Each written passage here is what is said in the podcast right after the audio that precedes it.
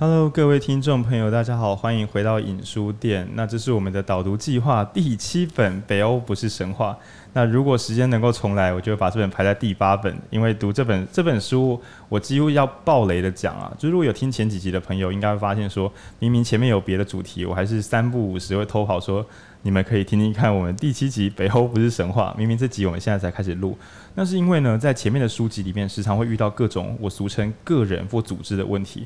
比如说，如果我们今天有个青少年，他是一个问题儿童，家长该怎么爱他？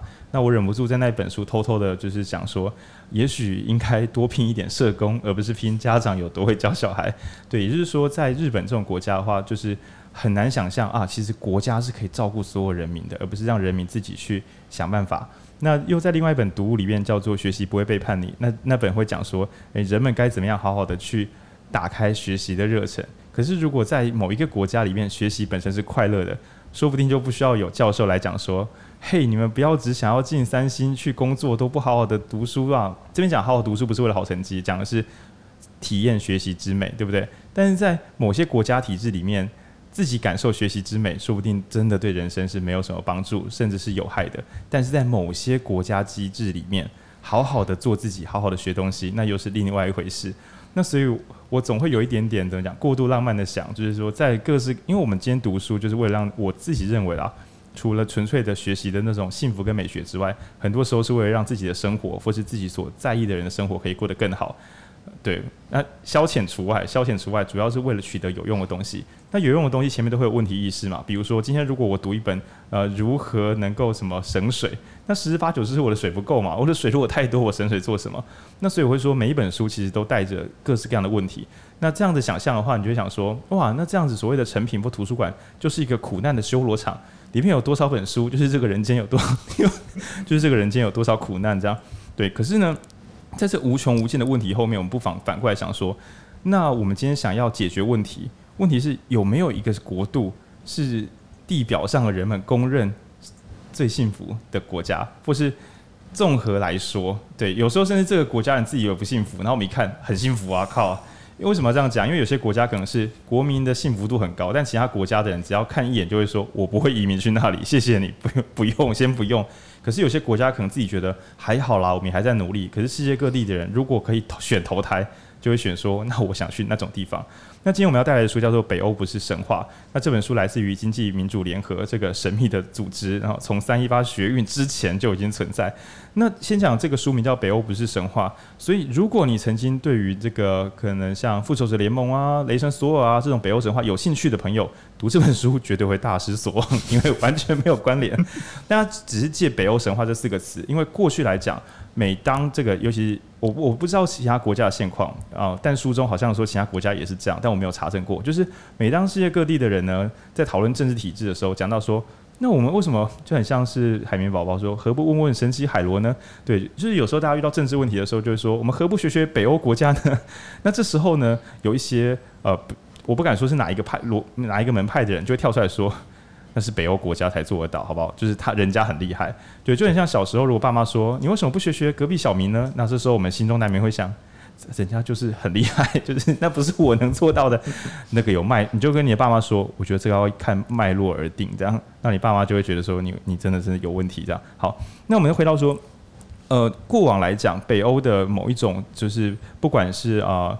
呃，教育啊，然后或者说他们的科技啊，甚至经济状况啊，甚至是什么国民的那种互助程度，还有教育水准啊，等等等等，就会让我们觉得简直是太神奇了，很像是那种什么民主国家的终点这样。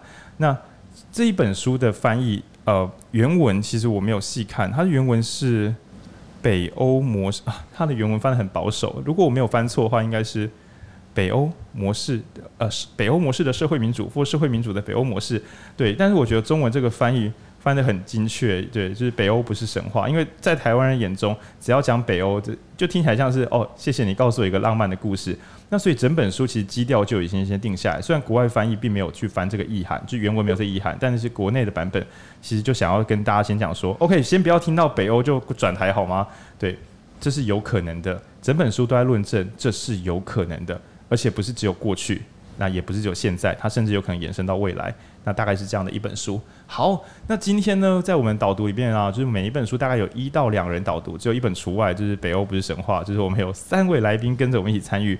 那我们先欢迎三位来宾自我介绍，还有聊聊你选这本书。诶，这本书比较难哦，你为什么要选这本书呢？那我们先请你们不要互相指来指去。那我现在指二号麦克风。哦，好，大家好，我是冠宇，呃，我是有农民经历了，然后也参加过几场劳工运动，就是刚好经过那个劳工游行，就去凑热闹这样，对，所以理论上还算是个蛮左的人呐，对，所以所以我对这些东西，像北欧不神话里面讲到一些劳工运动啊，或者是说一些社会议题化，其实我们都会去思考到说，那到底。台湾社会是怎么样？是是左，我们左派是右派的社会，这个都是我们可以去思考看看，或者是我们想要什么样的未来。你经过很经过，我本来以为你只是经历过，想不到你是路边看到，然后就走进去，是大概这么经过啊？没有啦，就是刚好做到特别走去坐去台北参加这样。哇，你太客气了，这就这不是这不是不小心的，对，这是起心动念了这样。好，那下一位呢？三号麦克风。嗨，大家好，我是仁和。那我在心灵工坊做出版行销。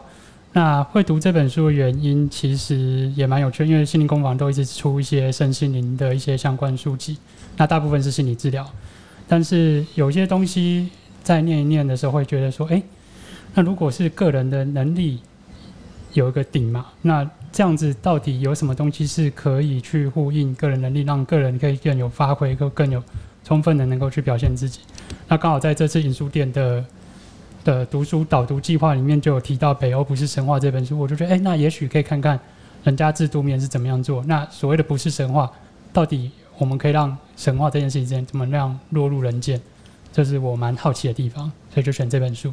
真的，我们在行前录音的时候，我们都有内部开玩笑说，你没有导读心灵工坊的书，这样真的好吗？这这是一个玩笑。为什么说是玩笑呢？因为，呃。就是已经读过了，就是自己出版行销书名都读过了，然后跨领域读读看，好像也不错。那我会觉得心灵工坊的书，就是有，因为我们之前也是每一集有老听众都知道，我们什么书都把它说啊，创客精神这本就是创客版的建议与禅心，就是每一本都建议与禅心。OK，但是就是以前有一个人呢，他很热心，看到人家很不方便，就想要帮忙人家，帮到就是帮到那个人家没有问题为止，就是大家都知道嘛，老朋友地藏王。对吧？就地藏王菩萨曾经花下还有说，地狱不空，誓不成佛。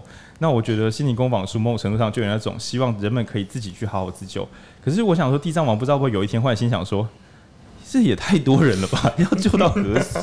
所以这时候地藏，我想说有没有办法系统性救人呢？那这时候也许他就会想要试试看。那我们来看一下金明莲的书好了，这样 对，也许在某一个国家里面，那个体制本身就会让所有人都一直掉到地狱里来。那他虽然说地狱不空，誓不成佛，但有说等一下，我现在好像只有满足我个人的救人的心而已，好像不太对。好像一个国家不应该只靠慈善组织去把这个国家带起来，好像国家本身就让慈善组织不需要存在，会是更恰当一点点。对，那等一下我们也许可以聊一下这个这个课题。这样，好，四号麦克风。Hello，Hello，大家好，我是阿燕，然后我是一个嗯环保的人，然后我是一个最近有在玩滑板的人。那我今年比较大的一个目标是想要选里长。那我其实为什么会想选里长的原因就是。追求我自己个人的一个小确幸。那我觉得这本书里面有谈到一些，诶，他的环保跟他的一些追求，个人追求一个确信。当这个每个人追求一个小确幸的时候，这个国家就会强大，就会团结。那就是我想要说，诶，这本书怎么做到？那我也许今年我提出的政策，可能在这个内容上就可以做一个，就是让大家知道说，诶，其实其他国家做这件事情，那他们过去的历史发生什么？那如果说参考一下台湾的历史脉络，那我们在我们台湾的话，它会长成什么样子？对，大概是这样子。哇靠！我个人真的认可，每个人追求小确幸时，整个国家就会变得很幸福。我认可这句话。但是呢，这个选里长的这位朋友就在我面前，不禁要让选议员的这个前辈来告诉你，选议员是我人生中 真的真的觉得最痛苦的一年。就是我，但是我我不是说，所以你这样是有问题的。我会说，说不定快乐去参加选举。才会是真正的王道，对对，因为就是诉诸悲情，我怀疑在这个年代不止就是失去效能，甚至还有反效果。对，所以如果我是还不清楚你要选，你是选脏选脏话吗？对，脏话是。我是觉得，如果你真的在彰化就滑着滑板到处去跑，就是大街小巷，或是跑乡村的话，说不定大家会觉得说，呃，这样子好像也蛮就是有一个一个新气象，真的是难说。尤其是我们脏话初选现在出现的一个逆转现象，就是一个年轻人，也是我彰中学弟，然后在彰化区初选民进党。他跑出了第二名的成绩，是是是，对对，而且他真的是一个就是 普通人这样，对，只是非常认真啊。但他真的家里就是没有什么特别的背景这样。然后我会觉得说，嗯，呃，说不定在六都的时候都充满各式各样的我们俗称广义精英，不管是什么中医师选举这种，不是说呃家世背景，这种广义的精英在六都可能已经铺的到处都是。可是六都之外还有很多也需要有很酷的年轻人进场的空间。然后说不定那边的人。就大家都以为那边很难选，所以就没有人去。但说不定你去就会得到热烈欢迎，所以所以就是祝福你这样。OK，好，那今天呢，我们。根本就不担心会讲错这本书，虽然这本书很难。为什么？为什么有这样的自信？对，因为不是因为影书店深不可测，而是因为我们这场有请翻译，就是译者刘为仁 跟着我们一起来录音。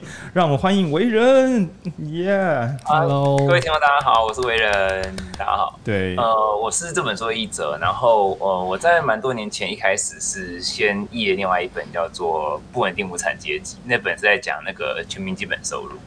嗯然后就认识那个今明年的吴启珍老师，然后后来就就这样因缘际会，然后因为就是启珍老师去引进了两本书，都是跟北欧模式以及呃各种不同的资本主义的样貌有关，然后就来翻译这个。对，然后后来我们也有呃就是跟我的伴侣佩欣一起去把这本书做出来这样子。然后啊，话说啊，那个北欧不是神话，要感谢一下，其实那不是我。定的书名，那是我们一请了一个很厉害的责编，他定了一个书名，对，就就其实就非常漂亮，这样子有打强哎强哎强哎，对，然后呃就是呃之前呃浩宁有就是跟大家介绍大家认识的时候，我也非常惊讶说，竟然呃大家读的这么深入，跟提出很每一个都很确实的呃问题，然后这想必是这边今天可以讨论出一些很有趣的地方。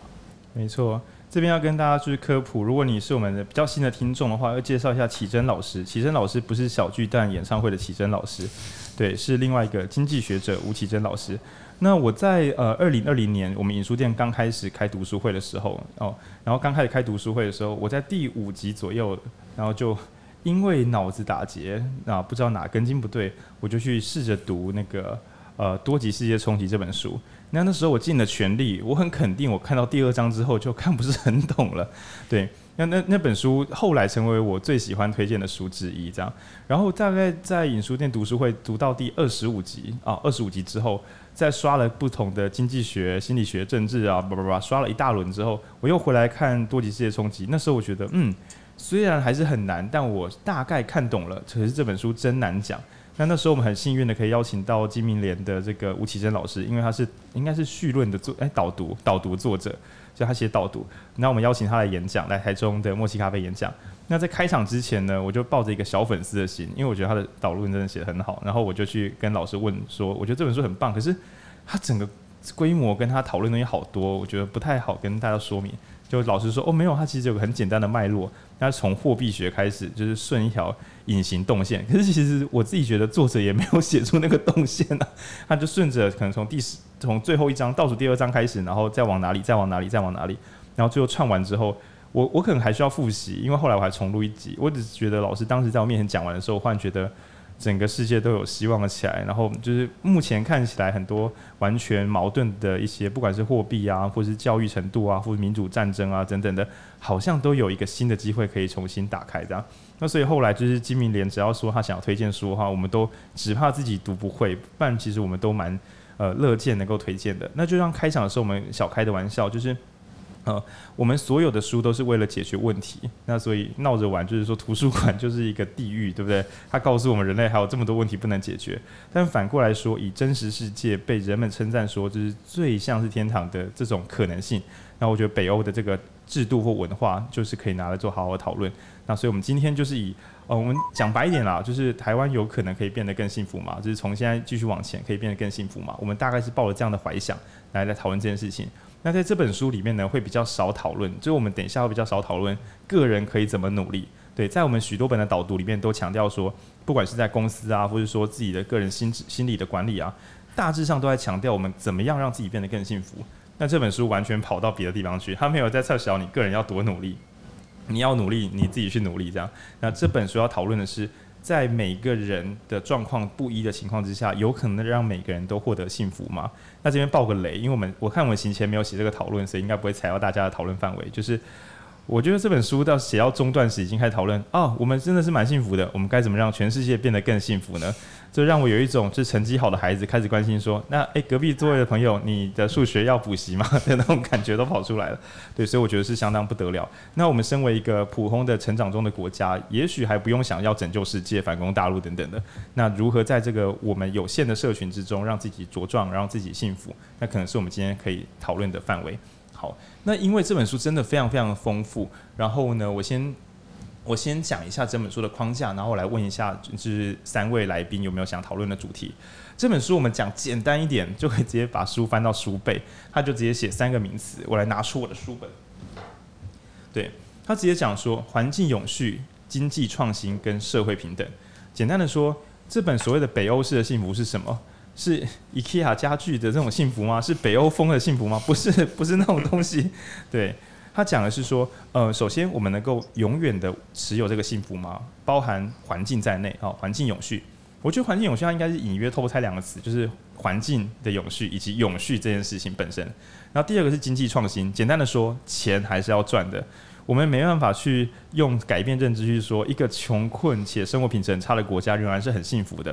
好我们先不要这样，因为这样真的很难推啊。所以环境要永续之外呢，哇，经济也要创新，大家还是要赚得到钱。那第三个是社会平等，所谓的大家赚得到钱，来，我们把这句话放慢，大家赚得到钱。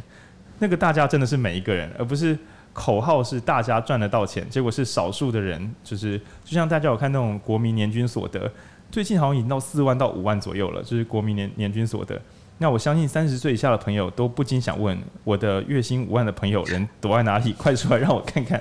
对，那我们不由得怀疑是这个社会可能有一整群就是月薪十万以上或是月薪百万以上的人，不小心把我们的中位数往前，把把我们的平均值往前拖了。这样，对，所以这三个词再重复一次，这本书要讨论的是三个乍听之下在互相矛盾的东西：环境要永续，经济要创新，社会要平等。哇，这个写在国小的公民考卷上，我填这个字。是很简单，就是幸福国家应该怎么样，我就填环境永续、经济创新、社会平等。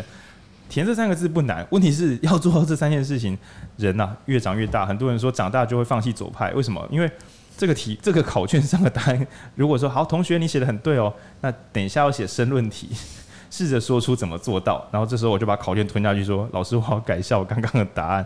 对，所以也许有些人在成长历程中就觉得不行啦，不可两全啊。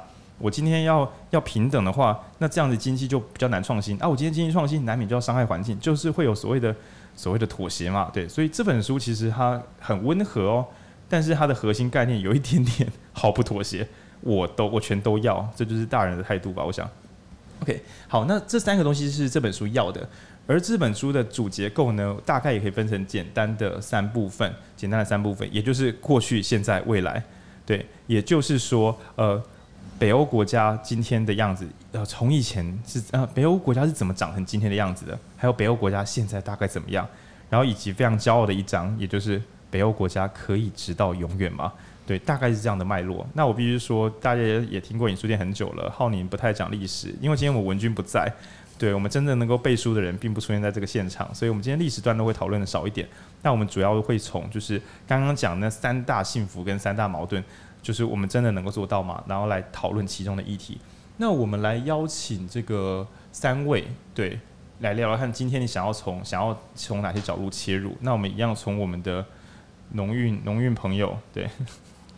啊，大家好，那我我觉得本书来讲的话，诶，关键一开始的话，我觉得用自由这两个字来讲会比较好。就是我们会了解到，当每一个人都想要获取自由，这个社会是美好，但是如何让它能够平等的获取自由，难道每一个人获得最大程度的自由，难道社会会幸福啊？如果我可以在社会裸奔，我很自由，但是其他人会感觉到幸福或自由，其实不会。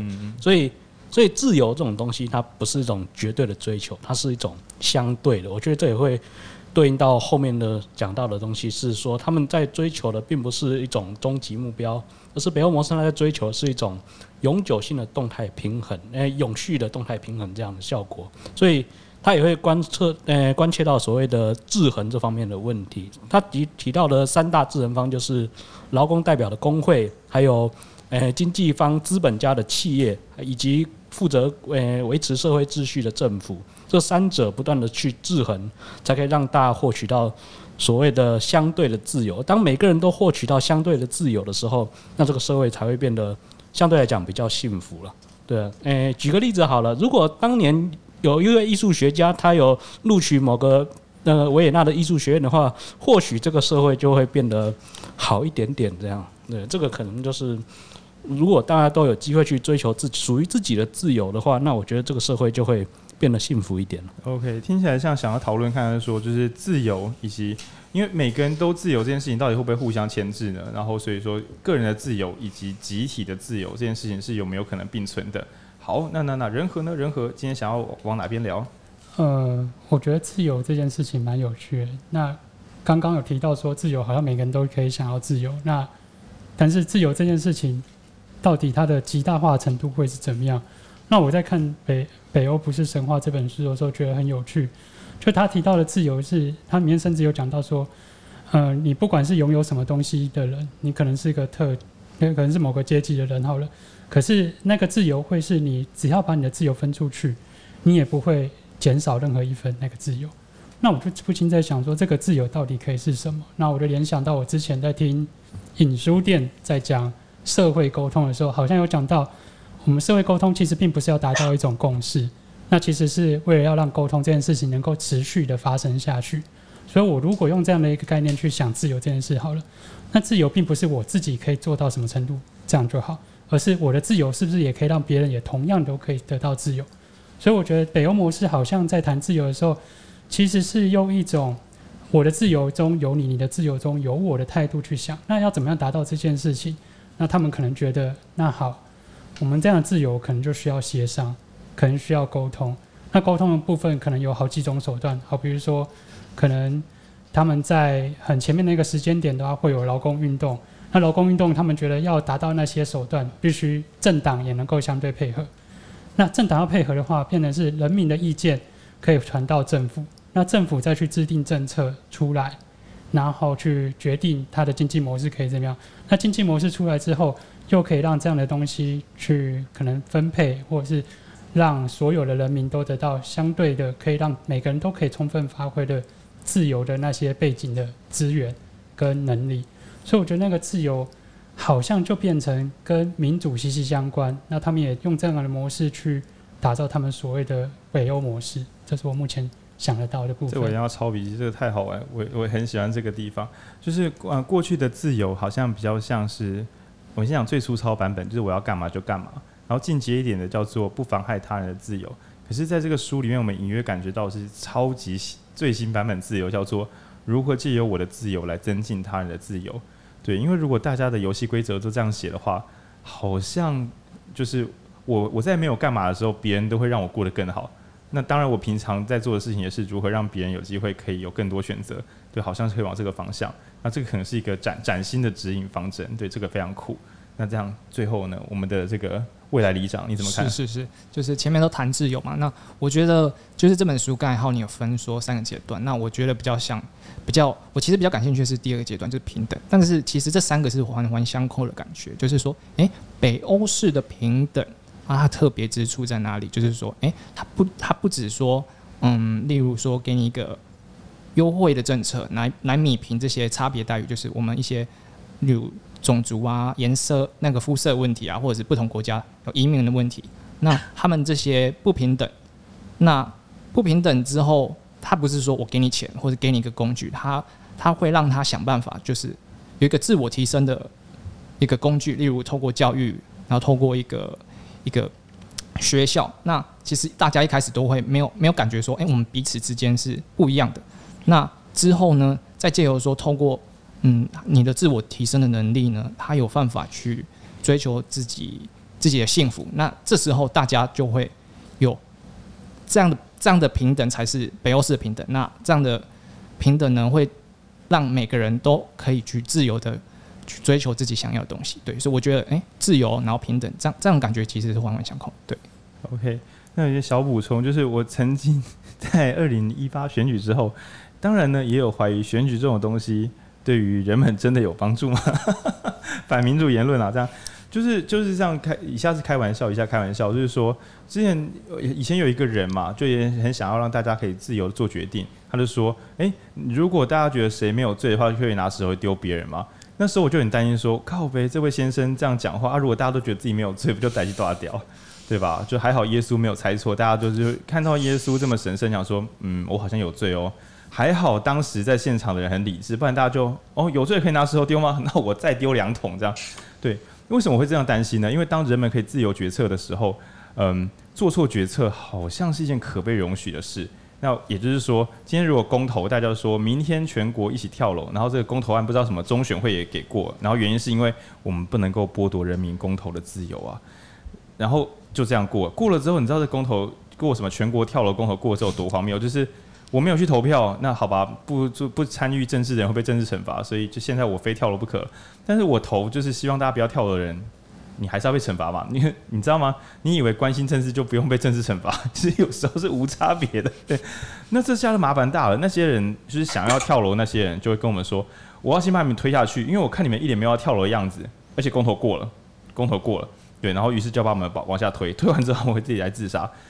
这是我虚构的故事，那我希望它永远不要发生。那为什么要讲这种虎啸故事？只是要说，今天如果我们讲自由这件事情，会不小心限缩他人自由，那或者是像刚刚讲的，当我们这些人根本就还没有装载好就是自由的成本，也就是没有思辨能力，然后就想要就是带大家一起玩的话，其实呃，我们要说用自由来毁掉自由，就是用民主来毁掉民主，好像是很简单的事情。对，好，那所以这本书其实在中中段。应该说，如果在有读过这本书的朋友，应该会浓浓的感觉到，他几乎把所有力气都花在教育上面了。对，那以下是偏见，以下是偏见。如果每一个去投票的人都搞不清楚状况的话，那其实真的投什么结果出来都不会是坏结果。这是我的一个、嗯、一个偏见。然后这样想的，我自心中就有点胆战心惊，就说这样子我是不是隐含着某些人不该去投票呢？对，也就是俗称的，就是精英治国的这个气这个感受呢？那当然，我刚刚那个那个想法，在这个《北欧不是神话》这本书里面，就会说，就是嘿，bro，我知道你心里有这个害怕，所以我们应该设法让每个人都可以这样投票，而不是心中想，还是我们让我们先开一个公投前国考。有通过国考的人就可以去投公投，我是真的有这样想过，对，因为我二零一八真的是输到一个反民主，我不是说我自己的问，我不是我自己选书那是小事，因为本来就是优秀了很多，是公投结果出来的时候，然后加上说，呃，我不知道大家投票那天有什么感觉，就是我在投票亭里面捡到很多张小抄，你们有捡到小抄吗？Oh my god！我在投票亭里面看到四五张小抄都放在桌上，嗯，有听过，对，然后我心想一定是故意的。一定是故意的。那他的小抄是类似，就是类似，就是那实体该怎么盖的那种小抄啊。然后我想说，因为你无法举证谁掉在里面的嘛，然后我就觉得说，那就是一个暗号，或是一个无声的提示。然后我心想说，一定有人是这样子盖出来的。那也就是说，到底有多少人是真的搞清楚这个公投提案？叭叭叭。所以那时候有一点小愤世嫉俗，觉得说，也许在公投之前要先出一个考题，你要先连按十题要对八题的人才会领到选票。你看这样的一个反民主的人，不能再去选举了。OK，好，那今天呢，我听起来好像大家对于自由跟平等跟教育这边会有比较多的讨论。那这边问一个残酷的问题啊，就是因为有一个人把这本书整本都读完了吗？应该有了，他等下不能说没有，不然代志大掉。有一个人把这本书读完了，应该不止一次以上。然后但是这本书这么丰富，那我要问一个残酷问题，是想问为人。如果这本书你只能够提一两个要点，你会觉得哪哪一个地方是你觉得最赞、一定要谈的、不能错过？基础建设跟趋同演化吧。哦，基础建设跟趋同演化，趋同演化讲的是殊途同归式的那种趋同演化吗？对，呃，其实我们我跟那个伴侣配信在呃这本书自己前面也写，就是自己的译后序。然后其实就像刚刚的几位有聊到说，呃，包括说如何让大家一起自由，如何让自由不要彼此的冲突啊，然后呃，为什么教育很重要？其实呃，这些东西都跟基础建设有关系啊。还有包括说，呃，如果说我们大家要追求小确幸，那我们如何让？为什么大家都追都追求小确幸，而且大家都知道自己在呃做什么决策？的时候，国家会自然而然的强盛，然后会可以同时的满足呃平等、永续跟自由。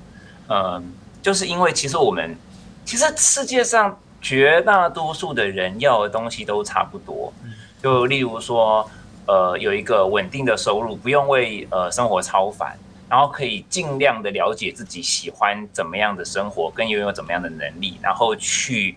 呃，付出努力跟尝试去发展它，啊，然后可能呃，可能很多人会在意说要有一个家庭，那可能会有些人会在意一些一些事业，这大概都啊，对啊，还可能还包括去去旅游啊、吃美食啊这类的东西。绝大多数的人，无论在哪一个国家、哪一个文明，都喜欢这样的东西。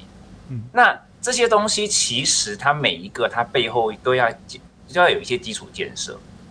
就是最明显的例子，就是哦，为什么我们现在的现代化的国家里面，绝大多数的人在这些比较物质方面的呃满足都会比较高？那是因为我们的现代国家有各式各样的基础建设，电力啊、网络啊，哈，可能呃现代卫生啊这些这些。那其实我们刚刚为什么这本书在书名会会讲到说叫北欧不是神话，就是指说，其实在这本书里面，呃，对我我本身呃历史也不熟。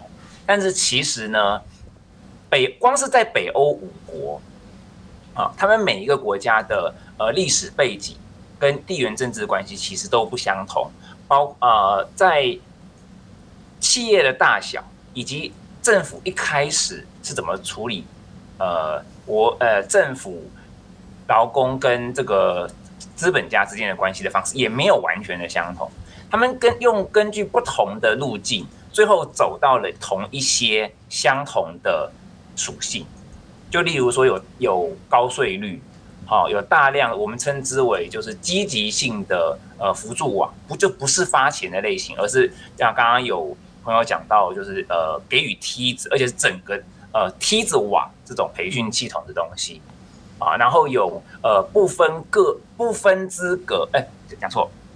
呃，不分你是哪一群人，全部都有资格这种呃社会福利网，他们用各自不同的路径都走到同样的结果，这就很像是在生物学上常常在讲到什么啊？为什么那个鲨鱼长得跟海豚几乎一模一样？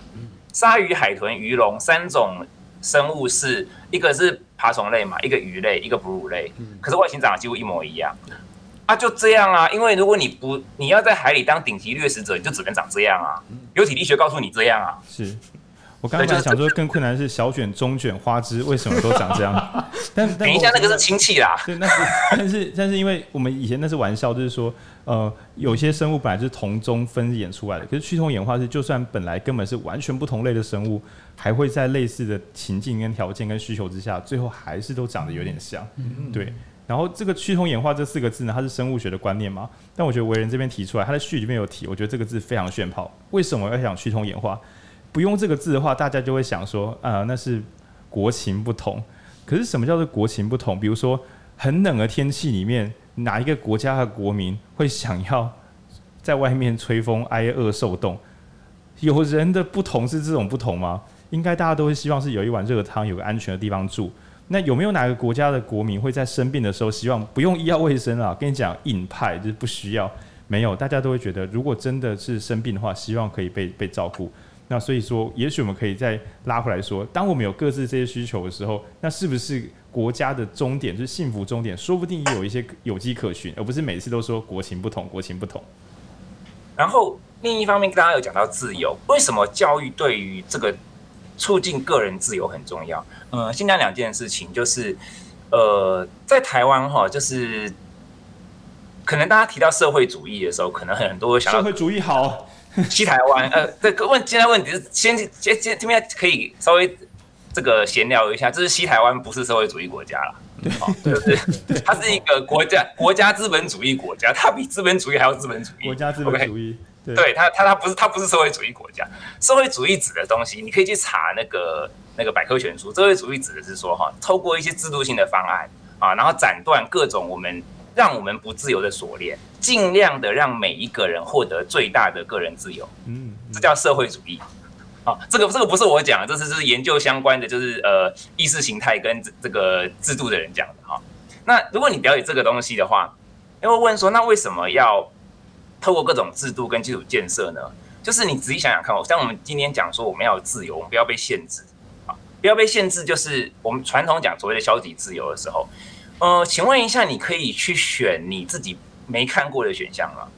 哦，有一句名言叫做，就是呃，贫穷限制了我的想象，对不对？对对，嗯，哎，这件事情其实不光是贫穷，各种都一样。如果你们可能没有看过，没有读过某些东西，你可能没有吃过某些美食，你没有看过一些制度，你没有看过一些公司是怎么营运的，你就不知道说，我好像可以往这边方面努力。对对对，这个时候你是要说我有自由吗？然后你今天跟一个就是你今天一个什么都没有见识过，然后也没有呃相关知识的人，然后跟一个就是。见识过所有世面的人，然后都说啊，那我要想要做什么就做什么。你觉得这两个人的自由是相同的吗？哦，当然不是嘛，很恐怖。这很像是有许多孩子，就是呃，应该说很多教育组织在处理就是这个问题。因为虽然我们现在已经可以自由选大学嘛，然后还我们还加上学习历程，也就是高中生可以自由的去探索自己的生生命嘛。可是这个自由应该还是有很可怕的城乡差距啊。嗯、对，有些人的自由是到博物馆里面当志工，有些人的自由可能还在找有没有什么。公司可以让他去看一看，结果那些公司又是很无聊，根本学不到东西的公司，那就很像我很我之前在讨论类似的观念时，我用个最最简单比喻，比如说各位听众朋友，现在你可以免费换巧克力冰淇淋跟草莓冰淇淋，请问你自由吗？那这时候有些人就会想说，呃，我全都要，这样就自由了吧？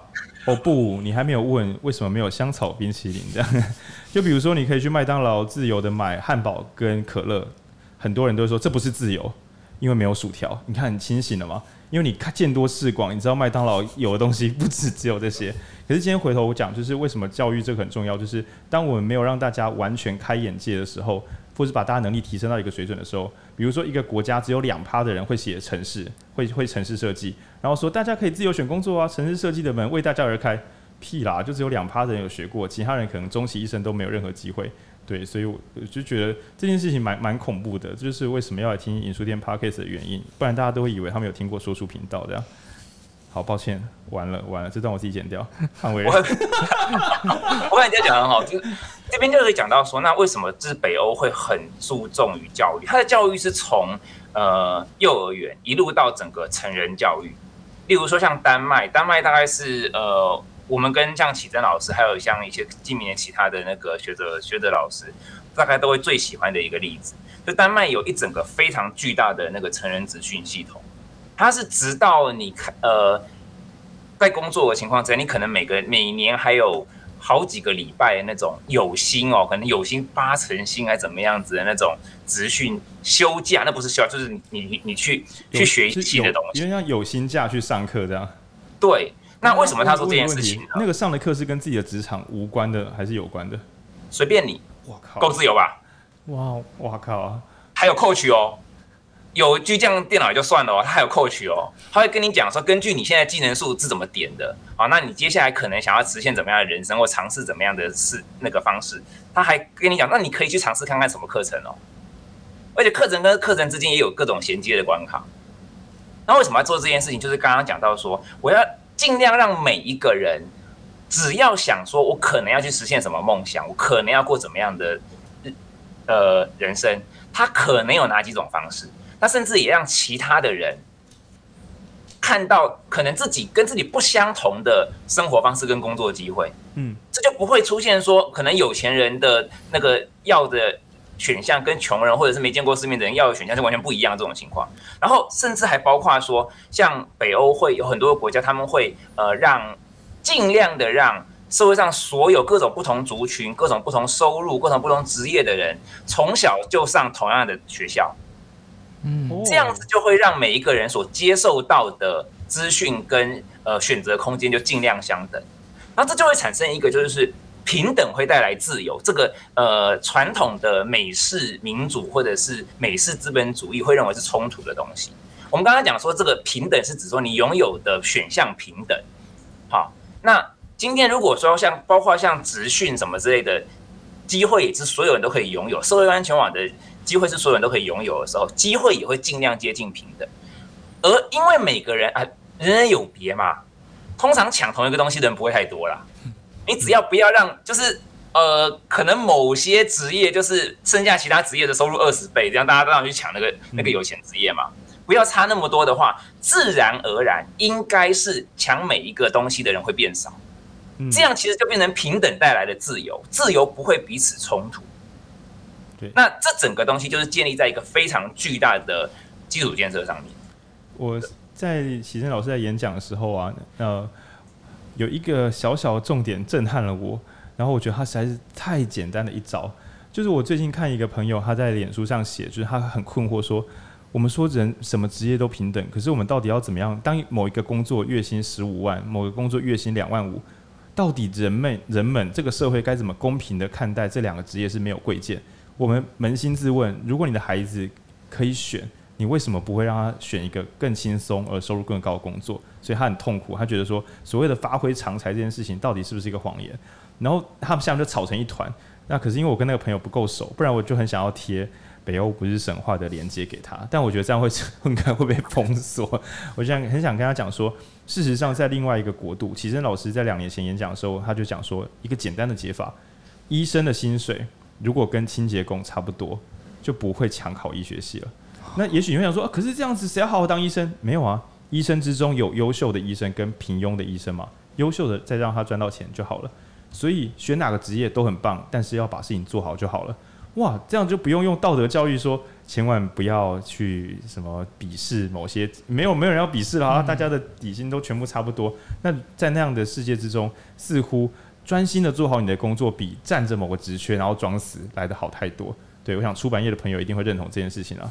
好，但是我们的农民朋友有话要说。哦，这个可以去看一下，之前影书店也有提到一本叫做《四十趴的工作没意义》这本书。对，对，对，对，这个就会体现到说资本主义它会出现一些问题，就是说，往往有些我们看似很高兴的工作，比如说银行家之类的工作。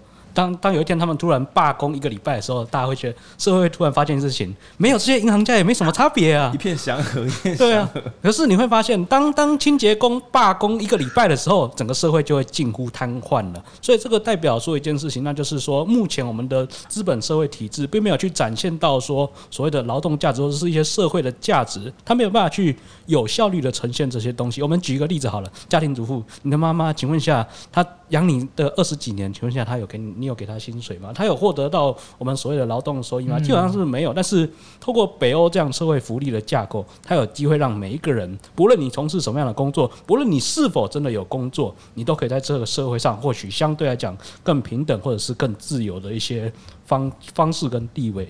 OK，那我想问就是说，我记得前面呢、啊，在行前讨论的时候，有一个人写那个基本收入跟基本工资是谁写的？OK OK，那你们就是对你们有没有人想要聊？我我我先帮大家开一个头啊，就是很久以前我们有导读一本书叫做那个基本收入嘛，然后那本书真的非常严谨的讲，就是简单说基本收入那本书把所有的福利政策都拿来跟基本收入对战，然后一个一个讲说，来一个一个上来打，然后我不会输的，大概是这种叶问态度去跟所有的体制单挑。其实有很多我自己的偏见也在那本书中得到一个单挑的去被打败。就是过去我这个人心中，我我的心中是有排富条款的。那什么叫排富条款？就是假设今天什么易放券啊，然后或者什么消费券啊，在以前的我的心中就会觉得，有些人有钱的要死，为什么一定要发给他们？不发给他们不是可以省不少钱吗？那或者说全民健保，如果问以前的我说是不是要排富？我说当然啊，他们是有差。全民健保不，我甚至会觉得他们就是要缴钱，然后不准用，对，这样子才会造成真平等。因为我小时候一直有个印象，不知道是不是课本画的图，就是有一个棒球场，然后有小三个小朋友身高不一样，然后想要看球，然后于是就给那个最小的小朋友一个很高的木箱，然后三个人站起来就一样高。所以他说，真正的平等不是三个人拿到一样高的木箱，因为这样子其实就是有一个小朋友他根本不需要木箱。真正的平等是让大家都有一样的立足点。那那个课本的图可能哇，这个误导了我的心啊！这可以说是一种修辞的陷阱，就是弱者就是要补助，强者就不用理他。那所以我就我就有这种排富条款的这个这个态度，然后直到就是政府执政时，最近也常在吵嘛。每次只要有补助条款的时候，就会开始吵。诶，比如说台中之前好像是不排富的，然后台北好像之前是排富，反正大家各自有玩法，各自有道理。但是在这本书的时候，他有一个论证，倒是深深的打打动我。对，他直接讲说，如果你今天说要排富的话，我们今天在讲这个这个钱，那它就变成慈善，也就是帮助可怜人。可是我们国家做这个政策，比如说教育。国立啊，比如说国立学校的这种教育要不要排富？比如说台大是公立学校嘛，那台湾很很神奇哦，台湾的国小、国中、高中、大学的很多好学校都是公立的哦，真是世界奇迹啊！对，而且我们还自称不是北福利型国家，就是就是我们人民们有时候会觉得说，我们不要像人家，我们不可能像人家一样，已经差不多了这样。对，就是我们把各式各样的人都放在一样的公立学校里面，那这时候如果有人提出来说，国立学校这么便宜啊，家里年收只要百万以上，是不是让他学费缴贵一点点？这个乍听之下好像可以帮国库省一点钱，可是只要理智的想，那就会有很多人认为，那如果我还要缴多一点钱的话，那我是不是自己弄一间就好了？那于是这个国家在这个为了省一点小一点，也不是我不知道是这钱是小是大，为了省钱，直接分裂了人民。比较有钱的人直接觉得自己正在被剥削，这一瞬间，你我们这样子将心比心啊，就是假设你今天是年收百万以下，那你可能会觉得这个政策有一点道理。可是你想象有一天你的年收两三百万的时候，这个政策难道不是隐隐约约跟整个社会在跟你说，哎，你年收百万以上吼，你是另外一群人哦。这下这下不太妙了。这群人我们姑且不问他是占着茅坑就是偷钱的这个，就是就是算什么，嗯，算经济小偷，还是真正是厉害的人，不都不管。至少我们肯定说，我们把这整群完全分开的时候，这个国家有一部分的有资产的人已经心有，就是应该已经有第二个不同的想法。那这样子分裂，其实，在我们刚刚讲北欧不是神话，不是要平等吗？也就是说，这本书平等根本就不是只有我们要帮帮可怜人，不是不是那种慈善精神，而是我们能不能够让整个国家的人都觉得我们是一样的人？对。那所以呢，在讲这个基本收入跟这个基本工资的时候，这两件事听起来很不错。然后台湾不是基本工资做的不错吗？不知道听众朋友有没有在开中小企业，或是有在聘工读生的，是不是都很想要罢免蔡政府呢？对，那不知道为人有没有想要聊聊这方面的？刚刚讲的这个排富条款，或是基本基本这样。嗯，我先从浩宁刚刚讲到的那个小时候看到的那个图啊，那个图我我也是。呃，接触了这个制度之后，才看到我们通常看到那个图有三张，就是说，呃，是大家大家身高不一样嘛，然后叠木箱嘛，对，那就是它其实有第四张，你知道吗？因为对，你有没有想过为什么前面有个围栏啊？哇哇，不是这三个人都想要看球，对不对？就是那个那我我跟听众朋友解释一下那张图，那三个图就是前面有个围栏嘛，然后大家看棒球嘛。然后三个是增长得不一样高嘛，所以有三个版本，就是你什么都没有木箱的时候，就是只有最高的那个看得到。然后那个呃，给同样木箱的时候，是只有两个人看得到，最矮的那个人很惨。对。啊，他拿到了木箱，可是还是看不到，超干。对对。啊，还有一个就是说，那个最矮越矮的人就拿越高越多木箱。对。那我们通常就觉得，好像右边那个最最最最后是最好的。对。可是大家有没有想过一个这个这个设定哪里怪怪？就是三个人都明明都想看球，前面炸一个围栏是干什么啊？对。呃，这就是一个社会民主的一个关关键概念哈。今天当大家都想要看球的时候，有一个制度上的解决方案叫做哦，那我们把它设定为权利好了，rights。这个不是 power，就 rights。rights 的意思就是你只要是我们的公民，你就有。OK，我不管你是谁，我不管你今天是高矮胖瘦，是哪谁家出来的，年收入多少钱就有。我把围栏拆掉好不好？围栏拆，大家看得到球啦，也不用木箱，而且很多时候拆围栏其实比叠木箱便宜。对，对，这个就这个在呃这本书里面就有一章专门讲到这件事情。他有有经济学的论证就讲到说，当一个呃服务社会上够多比例的人都在用的时候，它的管理成本会低到比自由市场还要低。所以自由，我们传统讲自由市场，就是想说，因为它就是有点像自动驾驶，然后不太需要耗管理成本，所以可能成本很低。所以我人刚刚讲的是，某个东西够多人用的时候，它成本搞不好会低到比自由市场还要低，是这个感觉吗？对，对，因为其实交易是有成本的，这是一个经济学概念，就是自由市场往往这那是呃大一的那种自由那个经济学概念，会完全忽略交易成本。事实上，交易是有成本的。嗯，你把各种的，例如说呃呃风险啊，然后资讯不对称啊，布拉布拉布拉，然后不同人持有筹码之间的差异啊，都算进去的时候，其实交易并没有想象中那么便宜。所以呃是有一些经济学，这样呃刚刚浩年讲到说，如果你们刚刚之前提到的那本叫做是是帕雷斯吗？帕雷斯也有提到类似的那种概念，就是说在经济学上其实并不是自由市场永远都是最便宜的。然后就结果而言，在这本书《北欧不是神话》也有提到说，呃。像好像好像是好像是讲瑞典，的某一些就是整体的公众服务，它的费用竟然是美国的二分之一。哦，我之前有一个小印象，好像台湾的健保就是以同等服务水准的话，应该我们的医疗支出是人家的三分之一到五分之一以下，就便宜的不得了。然后书里面也提到，就是北欧模式还是比就是西方国家的鉴宝，就一样的服务品质之下，还是便宜了不少。然后这让我想起，就是呃，我忘记哪一集在讲论证有价值跟无价值的时候，总是会讲到就是钻石跟水的问题。就像刚刚讲的，有些人像钻石一样珍贵，比如说就是金融业高阶主管，但是我们发现他一周不上班也不会怎么样。那有些人像水一样自然，就像是我们生活中这样说好了，全国饮料店员工有一周没上班，你就看到所有的企业都崩塌，因为所有赶专案的人说，哎、啊，先买个饮料啊，怎样？为什么今天的 Uber Eat 跟 f o o p a n d a 都订不到饮料？哦，是因为这两家公司的员工罢工吗？不是，是全国饮料店店员工会。然后这时候你就觉得说，全国饮料店的店员如果有一个工会的话，哎，他们真的是要干嘛就干嘛。哎，就是我真的很难想象一些靠脑力工作的公司，一天没有饮料的话，那个士气会动摇到什么程度？一个薯条不存在都会动摇人心呢，更何况是全国饮料。那这个很像什么？就跟水差不多，就是它平常价钱不高，但它真正断绝的时候，似乎影响是非常非常严重的。对，那。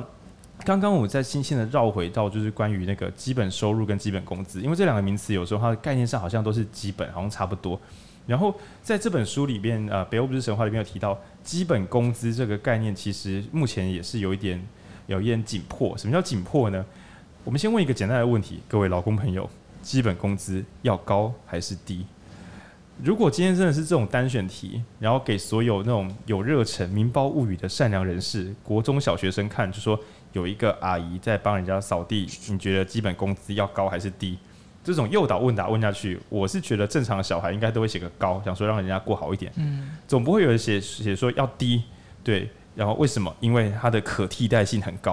然后我想说，这个孩子是怎么了？这个孩子太也不敢说他是错，但是让人有点胆战心惊。对，所以我们假定啊，就是。一般的小朋友哈，对他还没有有成本概念还没有这么崛起的情况下，可能会希望嗯，当然是给人家过更好的生活。但是在即便连北欧国家现在都面临一个小小的危危险，就是基本工资拉高几乎只有两个可能，一个是公司亏损啊，就是付的钱比较多；另外一个则是员工很强。那也许听众会说，员工很强，问题在哪？员工很强，所以基本工资很高啊，美好世界啊。那其实就反过来讲，就是啊，如果我还来不及变这么强，我不就找不到工作？也就是说，我不确定听众有没有在聘人啊。我来擦擦我的冷汗，接下来讲话有点危险。好，来来来，开始喽。你的 Uber Eat 一单是八十五块，怎么样？是不是想要让 Uber Eat 的员工过好一点日子啊？你现在每订一杯饮料，一杯饮料三十五块啦，订单，然后那个外送费八十五块。你今天付出的这个钱，都是在选择你要的世界啊，对不对？你这个钱拖下去，送饮料的人生活就变好了。我等一下就去送饮料，一单八十五块的话，OK。所以这瞬间你忽然有一种感觉是说，不对不对不对，这个基本工资的垫高，很可能导致两种结果，也就是很多资方团体很喜欢拿出来讲的。对，我不敢说他们是对是错，只是说这句话很常拿出来讲。第一个是你这样子会迫使更多人不愿意聘员工，只想约聘啊。你基本工资拉这么高，很可怕。那第二种是好吧，假设资方都是好人好了，他真的就是聘某些人，因为那些人真的可以让他公司真的不亏损啊。可是那些所谓的高基本工资的厉害的家伙啊，到底又要养多久才养到这个程度？我今天如果是一个就是小时候不小心忘记好好学习的人，那我会不会跟不上这班就是高工资列车？那我们先不要讲那么极端好了，假设整个社会和乐融融，大家就一起学习。那北欧就是不是神话，他真的想很多。他直接问说：“那在这个全球化的年代，移民到我们国家的人该怎么办？”我们的人从小到大就已经跑这一套。他二十二岁、二十五岁的时候要成为一个赚得到钱的自由人，没有问题。我们自己的企业要聘这种人不是问题。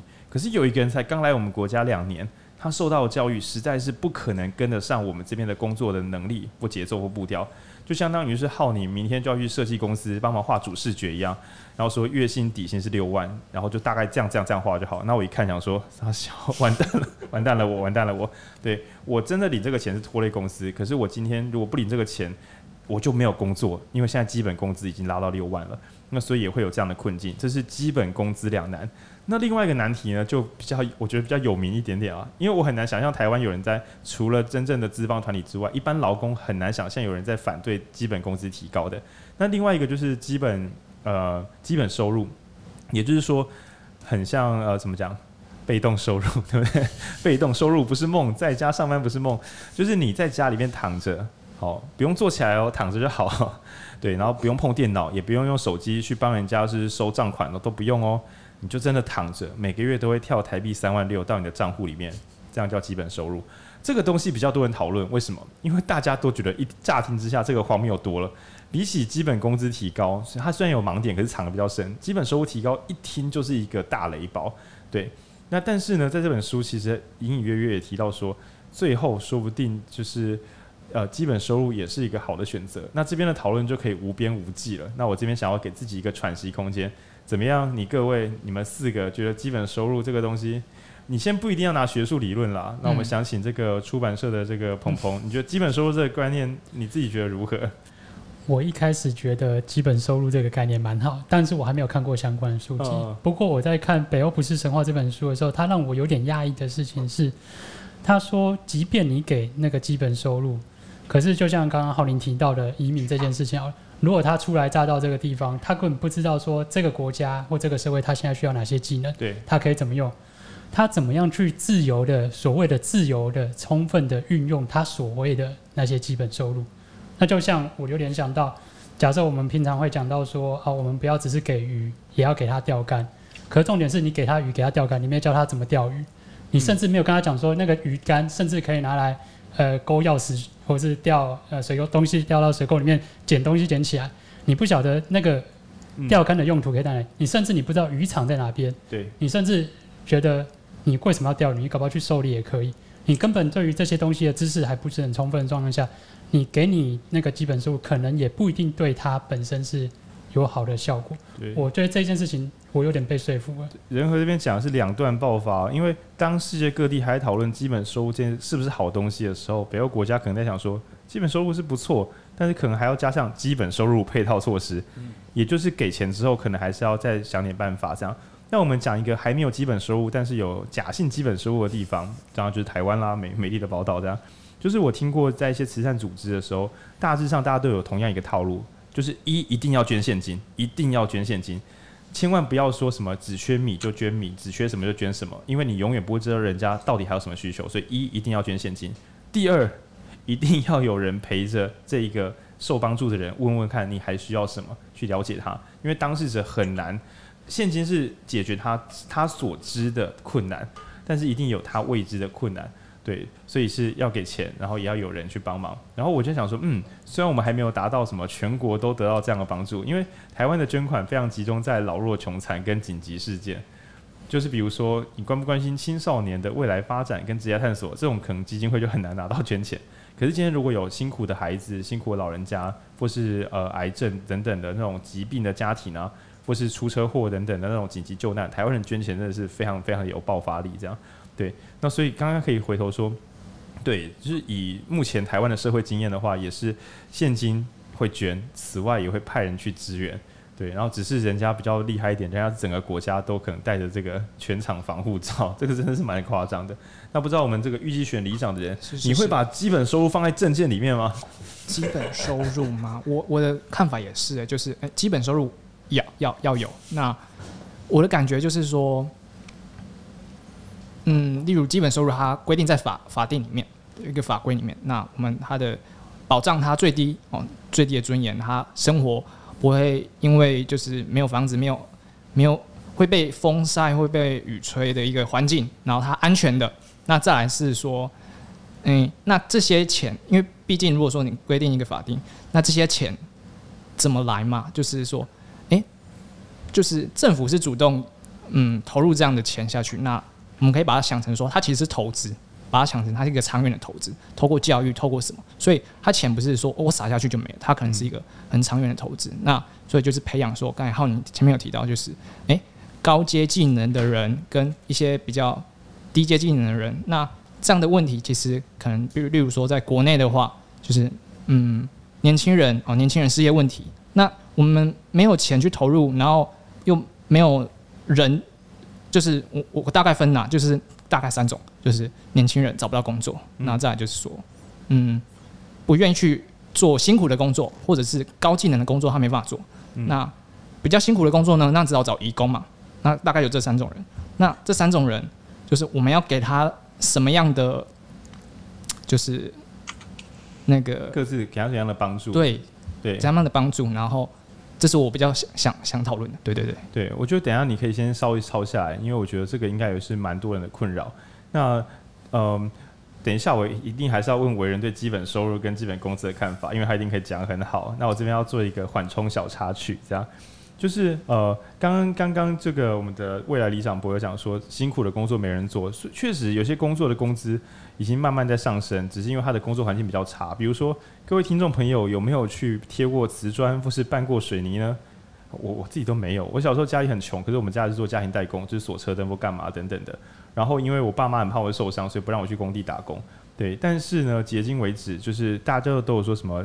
呃，建案的成本在上升嘛，水泥啊，有的没的。但是其实有一行大家都视而不见，就是人工在上升，也就是工资在上升。可是很奇怪，我们今天是买家的时候，都觉得说啊，房子又涨了，可是却没有仔细的打开我们的大眼睛，看到什么？所以工地的员工、工地的劳工的薪资在涨。那这时候你可以回到自己的产业，比如说，等一下，那我这行有在涨工资吗？比如说我是中医师嘛，虽然我还要做很多有的没的工作，但是就我所知，中医界的薪水是没有在涨的。可是建筑工人的薪水有在涨哎，这时候如果好奇心过剩的话，就不免还是要查一下说到底怎样。那我现在先不要讲建筑工人，因为我没有任何的 reference。我们影书店要讲证据的，那我讲另外一个有证据的人，就是我弟，他现在不在这里。今天是礼拜五，他身为一个东吴政治，为什么他不跟我一起录音？为什么？为什么？他对政治跟国家失去了热情吗？不是，因为他每周一五要去水电行上班。就是过去的我东吴政治，现在我的专业来自台中职训局水电专班，对，他有乙级电工跟丙级水工。那当时是因为我做策展的那个费用很多，水电工太贵了，所以问他有没有兴趣。还有我觉得我的财力不太可能这一辈子一直买新城屋，我这一辈子就是跟中古屋为伍，不管是要开店还是要自己住。而且我相信我的朋友也是，好不好？我相信我的朋友不是每个人都在那边新城屋大赛，不太可能，大家都需要水电工，人人需要水电工。但我自己没有兴趣，所以我叫我弟去学。那不学不得了啊，就是一学就是他发现世界不太一样。那我们现在目前处在一个地下室录音，就是我们的新空间。然后因为有很多水电问题需要处理，所以就是我弟说他那时候刚考过执照，根本就你可以想象一个刚考过执照的人会的东西是很基本的啦。然后我们就请外面的水电公司来，那个水电工的老板就看着他，然后我弟是窗口吧，聊着聊着，那水电工的老板就说：“哦。”你是水电工对不对？就是他发现这个窗口的术语太太灵活了，然后我弟说：“哦，对。”他说：“哦，那来上班啊。”但是我弟很震撼，说：“三小有这么缺工？”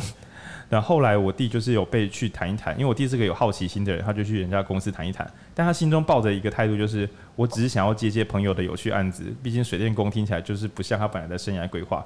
那他坐在那边的时候，马上就动摇了。为什么？因为老板去拿东西的时候，他偷看桌上的薪资单。他发现老师傅的薪资单都是六位数，然后他就开始想说，嗯，本来想要拒绝的，对，但是金额实在是太大了，对，本事太大，就是你拿出你的理智，你会心想，OK，水电工很辛苦，但是其他工作不辛苦吗？我要辛苦到六位数，以其他的职业发展，况且就是那个老那个大哥直接跟他讲说，你看那个六位数都是比较肯做的，他很多师傅都是做半班就走了。你可以想象，今天大家不是都朝九晚五，就是每天每周工作四十小时，那加班不是回家的时候还在担心案子也是时有所闻吗？每周工作四十小时的认真台湾人这么多，想象一下，今天你每周工作二十小时，月薪有五万的话，你会想要把那四十小时做满吗？我觉得看人，我觉得看人，所以老板很苦恼，说为什么缺工？因为很多师傅早上。上完班之后，他就跟老板说：“我要回家。”然后下午还有一个案子，然后但是因为他们就是有点像是老板也不敢逼他们一定要上满班，他怕逼着逼着那些老师不是说：“啊不，这个好累吧？”对 对，所以出现一个极为巨大的不平衡。然后这时候我就要回馈说，也许有些比较辛苦的工作，如果薪资真的，我们我们还是要分按部就班分啦。如果辛苦工资又有限的话，也许就是开放给不同国家的人来做。促进经济流动是不错的。可是有些工作其实工资可能在台湾人眼中是还不错，可能说破七万、破八万。比如说你去贴瓷砖，如果跟台积电工程师薪水差不多，对，我们刚刚前面讲就是希望，如果社会上每个职业薪水相等的时候，说不定就比较不会这么的不平衡。那当今天如果某些职业的薪水被暴露出来的时候，再加上稳定的职训流程，然后以及社会大众知道有这件事情，因为因为你要想，就是我自己我自以为很开明，我弟都考完水电工执照，他说他在水电职训专班的时候，他一直以为这个工作就是三五万块，就是这样而已，所以他就想说，哦，也是不错，可是他觉得人生还有很多不同的选择，对，不一定要执着在这边。那直到到人家的办公桌偷看了一眼。当然，我会怀疑说，那张该不是故意放出来给你，就是技术型薪资单这样。但我递进去跟他们的师傅聊完之后，真的发现，以他们的工时跟工资，如果肯做的话，大概就是一个六位数。对，那在此呢，提供下一个情报，就是我没有跟我弟套过招，希望他不要念我。以下没有任何违法的段落，以下是我们所知的这个有限事实这样。那首先呢，大家知道消防法规嘛？消防技术室就是检查消防安检那种人这样。然后我弟所在的那间公司呢，他们公司没有消防技术室，可是因为他们的公司是帮很多社区大楼去管理，就是你只要社区大楼水电要修，就会有那种外包合作厂商就派人来修。然后所以呢，那个老板他时常会收到那个消防技术委托，原因是这样子的，因为包括我在内，我就是搞不清楚一般人，我就问我的水电工说：“哎，啊你们有在做消防检修吗？”然后于是我弟的老板就是说。我去帮你找人看看，对，因为他们服务至上嘛，就会找人家。那据说一季，因为那个老那家公司开蛮久的，就一季就三个月会接到的案子，委托案大概有三百多万，就是那个就是检修费有三百多万。然后来，你知道这个三百多万的成本是什么吗？就是开车的油钱。因为检修就很像是去看一下人家有没有问题，就是那个人要去那边看，然后跟人家讲你要修或不用修。然后三个月收到的这个专案报酬是三百多万，然后那个老板就问我弟说：“诶，你蛮会读书的，你要不要去把这个考一考？”我弟就说：“好。”对，老板就说：“啊，到时候可以随便分啊，看是要什么六四七三八二，你说都可以啊，你说了算啊。”然后我弟就说：“好，到时候再跟老板讨论。”然后所以他现在还有另外一个工作是很认真在考这个六月的消防技术士国考。你可以看到一个本来对政治、对公民有热忱的人。他现在正在追求自己的幸福。你曾经以为他只是想要当一个什么社会工作者，毕竟他也在好民，就是一个 NGO 在当志工的领导者这样。但事实上，我们发现人真的会趋同演化。当你发现有一个工作不会伤害你的身心，而且会给你超量，不是不不敢说超量报酬啦，会给你不错的报酬的时候，真的你会发现整个人好像有一个崭新的可能。对，然后这边有点聊偏，我只是说，有时候我们认为的这个社会不平等，我都怀疑有时候。在一个稍嫌自由的国家之中，说不定是资讯流动卡住了。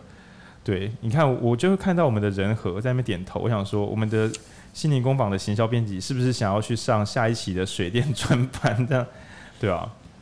但是，但是你可以想象，今天刚刚那有点玩笑。但今天如果是全国各地，不管是编辑、医师、卖饮料的人，所有人只要想要发挥才能的话，以台湾目前物价水准，大家都有七万月薪以上。哇，那真的是一整片和乐融融。对，然后在这个时候呢，如果说发基本工资是发呃两万八或三万，我觉得大部分的国民都不会不开心，因为大家会觉得啊，就让人家领一下，反正我们自己也不是过得不好。那这边呢，再讲个细微的小插曲，这样就是基本收入这一个这本书里面有提到，基本收入之美在于所有的排付型补助都会让人很不想站起来。那举例来讲呢，你每月收入只要低于三万六，就会补六千块给你。想想看哦，你的月薪是三万五，下个月老板说要给你三万六，这时候你就会混乱一下，说：等一下，等一下，等下，老板，你给我一千的时候，我会少六千补助。所以他也认为说，如果你今天都是用特定条件之下才会给补助，你够穷才给你补助，这隐隐约约是在到叫大家，哎，你不要站起来呢，站起来就没有补助了。对，也就是说，他月薪要破四万二的时候，才会变有感的成长。那基本收入里面认为说，还是不要让大家就是一直乱算数学的好，每个人都有。